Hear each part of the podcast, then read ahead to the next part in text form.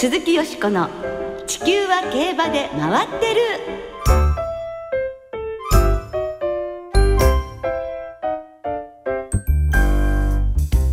皆様こんばんは鈴木よしこです。お元気でいらっしゃいますか？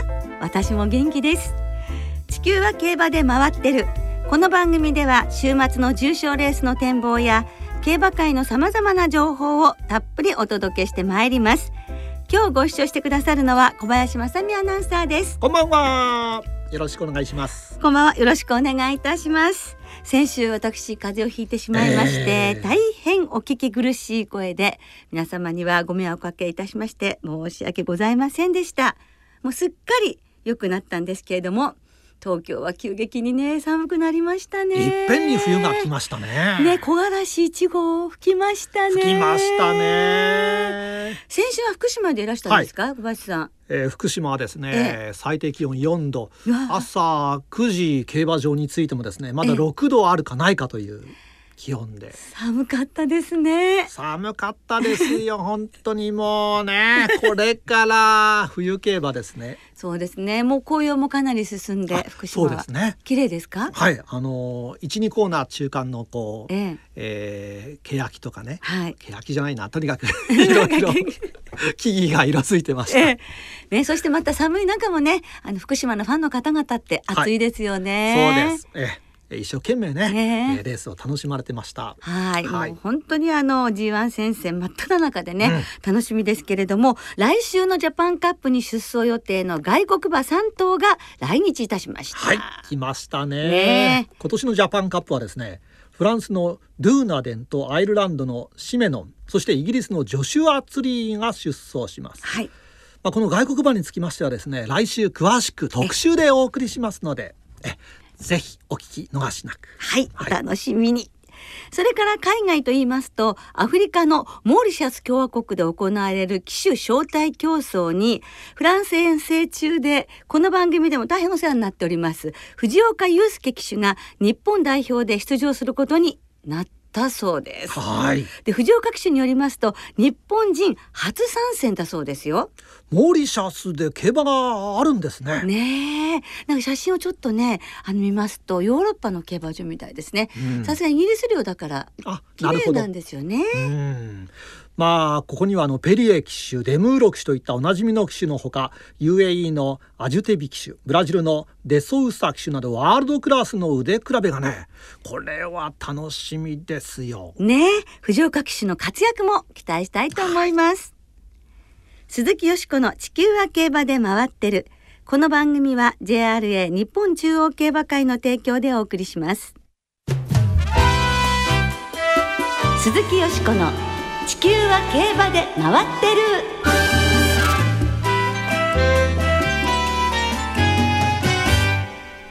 世代の頂点に立つ馬は2歳戦中間報告。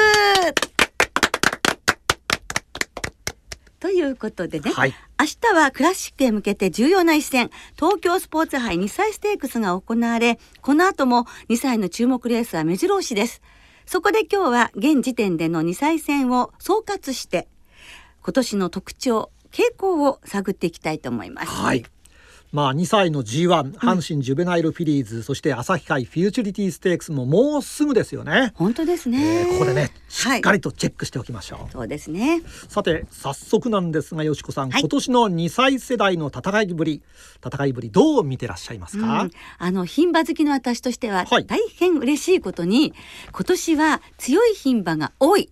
牝馬の方が強いという印象がありますね。うん。どうでしょう？まあ、ここまで JRA の2歳の重賞は牝馬限定の重賞2レースを含む8戦8つのレースが行われていて、ええ、なんと7レースは牝馬が制してるんですね。ねいや牝馬強いですね。かっこいいですよね。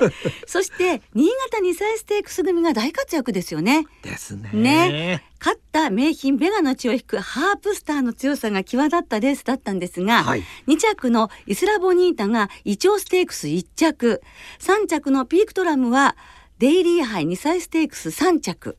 そして4着のウィン・フェニックスはイチョウステークス2着。5着のマーブル・カテドラルはなんとアルテミスステークス制覇ですもの。でしたね。ねなんというハイレベルなレースだったんでしょうね。はい、まあ、さらにさらに言えばですよ、はい、8着だったモズハツコイがファンタジーステークスで2着、はい、10着のアポロスターズがカンナステークスを勝って、うん、まあ、下の着順の馬でもオープンで活躍しているわけですからね。この2歳ステークス新潟2歳ステークス組というのはね強烈ですね。ねまあ本当にそれにしてもこの強い相手に楽勝したハープスター。はいはい。ハープスターは一体どれだけ強いのかっていうことですよね。ですね。あの来年はダービー挑戦のプランもね、ダービーにねあの登録したということですからね。楽しみですね。現時点では本当にハープスター一番強いのかもしれませんもんね。そうですね。残り400でもまだ最高峰で、ね、200メートルぐらいでスーってそうですよ。抜きしちゃいましたもんね。はい、で川崎氏があれでもまだね子供っておっしゃるんですからね。え ーまあ、そのハープスターは次はね、2歳牝馬のチャンピオン決定戦阪神ジュベナイルフィリーズに出走することになりそうなんで楽しみですね。はいねまあ、蓬莱明子もね、はい、3戦3勝で重賞2連勝中蓬莱明子、はい、この蓬莱明子との対決もね見ものですね。そうですよね。蓬莱明子は1200メートルの小倉2歳ステークス、1600メートルのデイリー杯2歳ステークスを連勝しています。はい、まあスピードだけではなくて奥もありそうですもんね。そうですね。そして小倉2歳ステークス2着のベルカントがファンタジーステークスを優勝して、うん、朝日杯フューチュリティステークスに進むということが発表されました。ね、面白いですね。ねさらに3着のラブリープラネットが慶応杯2歳ステークスでも3着とその後も活躍していますから小倉2歳ステークス組にもやっぱり注目ですね。ですね。まあ例年小倉デビュー組はちょっと地味なところがあるんですけれどもね、うん、今年は違うかもしれません。そうですね。その注目蓬莱湖のお父さんがまた注目ですよね。あそうなんですよ。新種ボバヨハネス・ブルグサンクまあ、あの現在 JRA の2歳サイヤーランキングをご紹介しますと1位は、まあ、なんといってもディープインパクト、はい、2億8473万円、はい、2位がキングカメハメハで2億5340万円、はい、そして続く3位はヨハネスブルグなんですよ。2億3054万円、まあ、3区は18勝を挙げていまして、はい、アーニングインデックスは2.98と、まあ、実に優秀な成績をねここまで収めています。本当ですね。蓬莱明子の他にもエーデルワイス賞を圧勝したね福のドリーム。はい。あれもヨハネスブルグ3区です。うん。まだね上位とはそれほど差がありませんし、ん、2歳リーディングサイヤーを十分に狙えるということも言えますもんね。ね。まあヨハネスブルグ自身が2歳児に7戦7勝でヨーロッパとアメリカの2歳チャンピオンになった馬というわけですからね、はい、期待通りの活躍と言えるのかもしれませんけどね。そうですね。選手も立派ですよね。はい。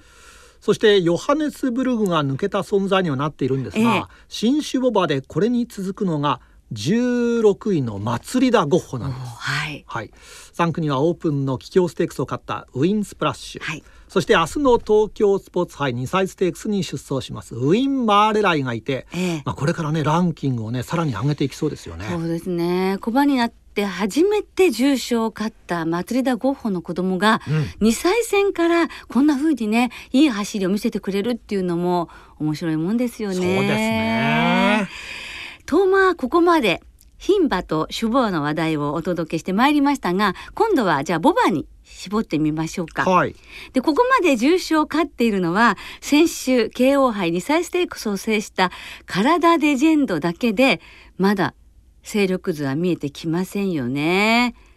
ああそうですね。だって体体レジェンドって連投で使って、ね一戦一戦一勝で出てきて勝ったんですよ。デビューして7日後に重賞勝っちゃったとかね見出しがありましたけどしかもなんかこうね叩き合いになって強かったですよね強かったですよええすごいなと思いましたけどね。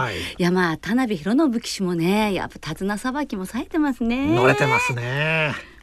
で明日の東京スポーツ杯2歳ステークスに評判の素質馬が多数出走してくるのでここを勝った馬が、まあ、ボバとしては中心視してくるってことなんですかね。はい明日のね東京スポーツに東京スポーツ杯2歳ステークス、はい、いいメンバーになりました。そうですよまあ、先ほど少し、ね、名前がね出たんですけれども、はい、その新潟2歳ステークスで2着だったイスラボニータ、はい、ね、この番組でビッグレッドファームの岡田茂之さんが推奨していた祭りだゴッホ3区のウィン・マーレライ、はい、はいはい。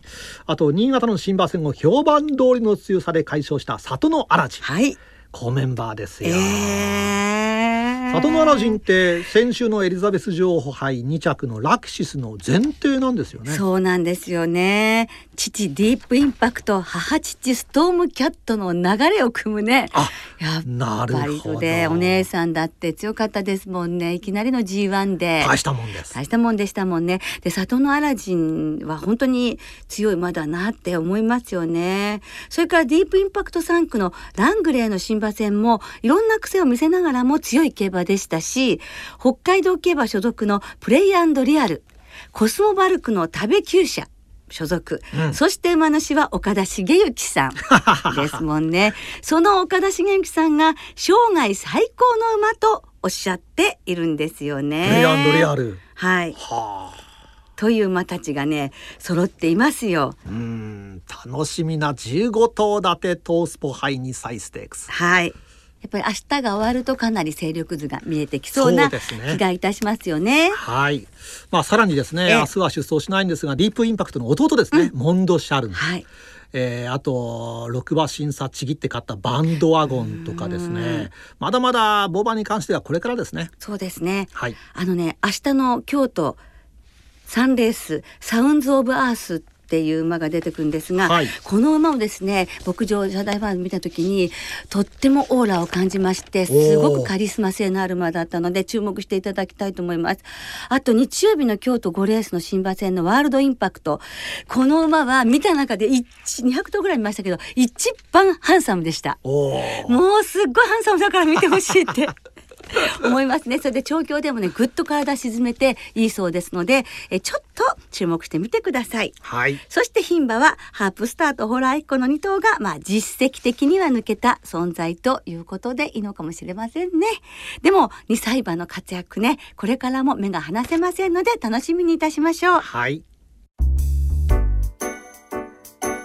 鈴木よしこの地球は競馬で回ってる。さてここからはあさって京都競馬場で行われるマイルチャンピオンシップのお話で盛り上がっていきたいと思います。はい。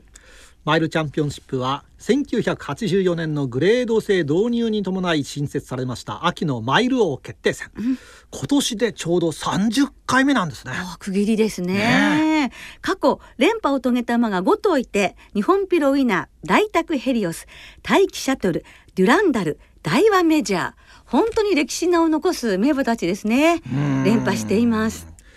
まあ第1回から11回まではですね、うん、このレース一番人気の馬の連帯率が100%で、えー、最も硬い硬い G1 レースなどと言われていましたが。言われてましたよね、え。ー、そまあ、その後は波乱となったレースもね、えー、ありましたけどね、はい、2000年のアグネスデジタル2010年のエイシンフォワードはともに13番人気で勝利しています。はい。1995年に16番人気で2着になった名将テゾロも印象深いですね。ましたね名将テゾロね。はい。ねさあそんなマイルチャンピオンシップ。はいえー、皆さんからのね、はい、思い出、えー、メールでいただいています。はい、ありがとうございます。虎吉さん、カンパニーがラストランで勝った平成21年です、最後の2つのレースで G1 連勝。そして引退優秀の美を飾ったのが印象的です、はい、千葉から京都まで生観戦して帰りに淀駅で実況された中野アナウンサーに会いました。そうですか。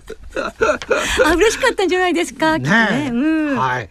えー、まあね千葉県からね淀まで行ったわけです、ね、したんですもんね。はい、えー、もう一方ランドールさん、よしこさんお体は大丈夫ですか？ありがとうございます。元気です。私の思い出は1995年のトロットサンダーです。ああいましたね。南関東の浦和出身で、ええ、中央に移籍してマイル戦で負けなし。重賞勝ちなしで臨んだマイルチャンピオンシップで鮮やかに差し切り勝ち、はい、えー、まさに名前通りのサンダーでしたねと。はあ、うん、なるほどね。まあ皆さんね、はい、いろいろ思い出をお持ちです。うん、本当ですね。えー、結城元気さんもご紹介しましょう、はい、えー、大和メジャーが勝った2007年が印象に残っています、うん、妹大和スカーレットとの2週連続 G1 制覇を達成したのが印象に残っています。あなるほど、ね、そうですね。立派な兄弟ですよね。すごい兄弟でした、ね、はい。まあ確かに本当にあのマイチャンピオンシップもねいろいろなね名勝負がありましたよね。で私はですね、はい、最も思い出に残っているのは1989年平成元年オールキャップが勝ったこのレースです。小栗キャップが現在4番手ぐらい。バンブーメモリーは外に持ち出しました。さあ直線コースに今向きます。先頭でありますが堀の雷電先頭か。バンブーメモリーバンブーメモリー。そして小栗キャップが内に突っ込んできた。内から小栗キャップ。さあしかし先頭はバンブーメモリーです。バンブーメモリー先頭小栗キャップの伸び足はどうか。まだ2番手まだ2番手。先頭バンブーメモリー小栗キャップ2番手。奥田ヘリオスが大外から突っ込んでまいりました。さあ先頭はバンブーメモリーか。小栗キャップ2番手。しかし前2頭並んだところでゴール並んでおりました。並んでおりました。際どくなりました。オグリキャップとバンブーメモリー。ゴール前ほとんど2頭並んでおりました。首の上げ下げ。はい北野守アナウンサーの実況でお聞きいただきましたが天皇賞でスーパークリークに敗れて首差、うんジャパンカップの前にマイルチャンピオンシップにオグリキャッパー出走ということでそこから伝統でジャパンカップっていうことでみんなびっくりしたんですよね。でしたね。でも果敢に挑戦いたしまして4コーナーで動きが鈍ったところをバンブーメモリーに外からかわされて3馬身のリードを奪奪われてしまいまして普通だったらもうとても届かないところなんですよね。でもグリキャップは内ラチとバンブーメモリーの間の狭いところをついて差を詰めて並んでゴールそして花差の勝利だったんですがバンブーメモリーは武豊騎手が安城であの内をね締めずにま、うん、っすぐにフェアプレーで走ったので南井克美騎手と小栗キャップがそこをつくことができたというやはりその武豊騎手のフェアプレーがあの語り継がれるバンブーメモリーと小栗キャップとのこの死闘を演じたんじゃないかなって思うんですけどいかがでしょう？そうですね、え。ー、あの勝利騎手インタビューで南井さん泣いてましたよね。そうなんですよ。小栗キャップにはまだ借りがありますからこの借りを頑張って返したいと思いますって言って泣かれてそれはその前の天皇賞で勝てるレースを自分のミスで落としてしまったからこの借りをぜひ返したいということを勝った直後であるにもかかわらず泣きながらおっしゃった南井克美騎手に。なんてスポーツマンらしいんだ。なんてナイスガイなんだ。と思ったファンも少なくなかったと思いますね。それでジャパンカップへと駒を進めるわけですオグリキャップは。そうしたら大好きだったオグリねホーリックス初恋の馬を抜くことができずに2着だったということなんですけれどもまあ語り継がれる。まあ本当にあの多くのファンの方がねこれマイルチャンピオンシップということだけじゃなくてもねあの名勝負ということで挙げられるレースではないでしょうか。そうですね。ねはい。ということで1989年のマイルチャンピオンシップをご紹介いただきましたが、はい、その時に流行っていた曲この曲も本当に流行りましたね。爆風スランプでランナーお聴きください。鈴木よしこの地球は競馬で回ってる。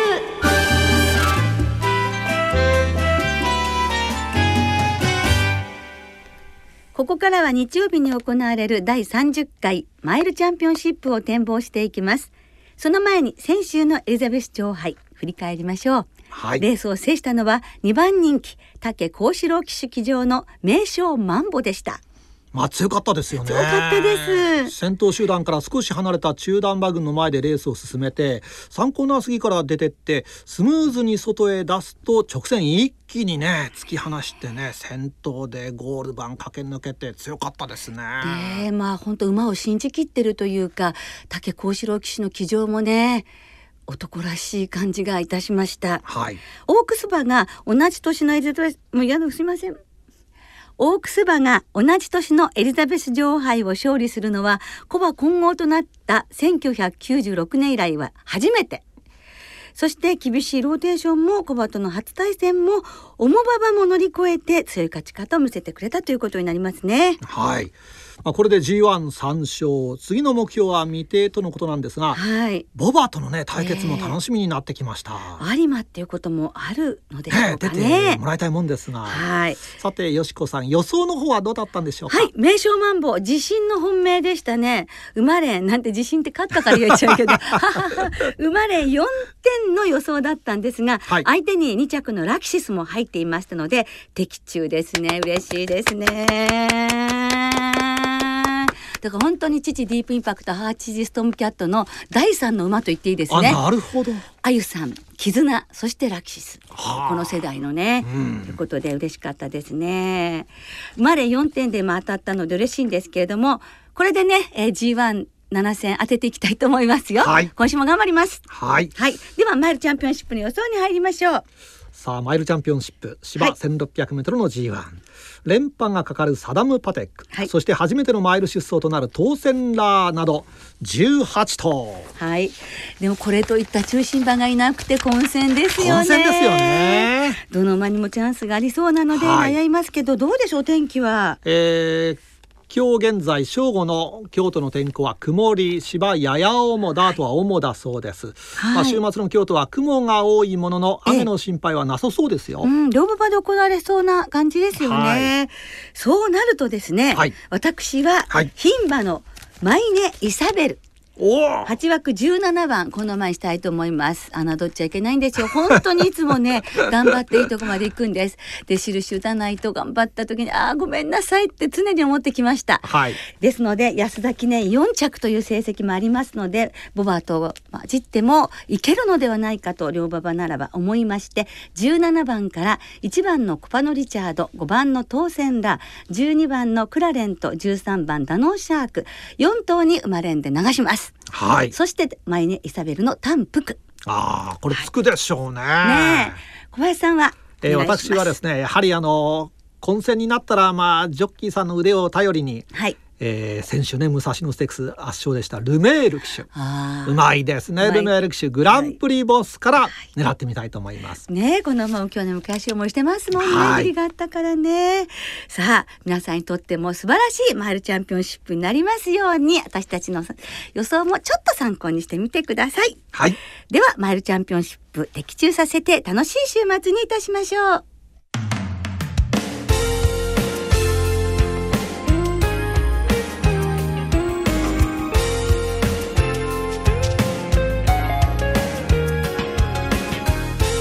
そろお別れの時間となりました。はい。今週末は東京京都そして最終週を迎えた福島の三条開催です。明日土曜日は東京で東京スポーツ杯2歳ステークス。そして福島では日曜日福島記念もね行われますね。そうですね。今日は特集で2歳戦をここまで総括しましたけれども東京スポーツ杯2歳ステークスは見逃せないレースです。そうですね。さて今週月曜日には来年の年賀はがきがね発売になりましたがそうですよね、えー、この開催東京競馬場ではね来年は馬年ポニーと一緒に年賀状を作ろうというイベントをね開催日毎日行ってるんです、ね、なんですよね、えー、来年の年賀状用にポニーと一緒に写真を撮ることができます、うん、ぜひご家族揃って競馬場にお出かけください。ただ撮影できる時間が決まっていますからご注意くださいねそして有馬記念のファン投票明日から始まります、はい、競馬場やウィンズのほかインターネットでも投票できます、はい、応募者の中から抽選でヘリコプターナイトクルージングなど豪華商品が当たりますよ。ねぜひぜひぜひぜひ投票してくださいね、はい、では週末の競馬存分にお楽しみください。お相手は鈴木よしこと。小林まさみでした。また来週元気にお耳にかかりましょう。鈴木よしこの地球は競馬で回ってるこの番組は JRA 日本中央競馬会の提供でお送りしました。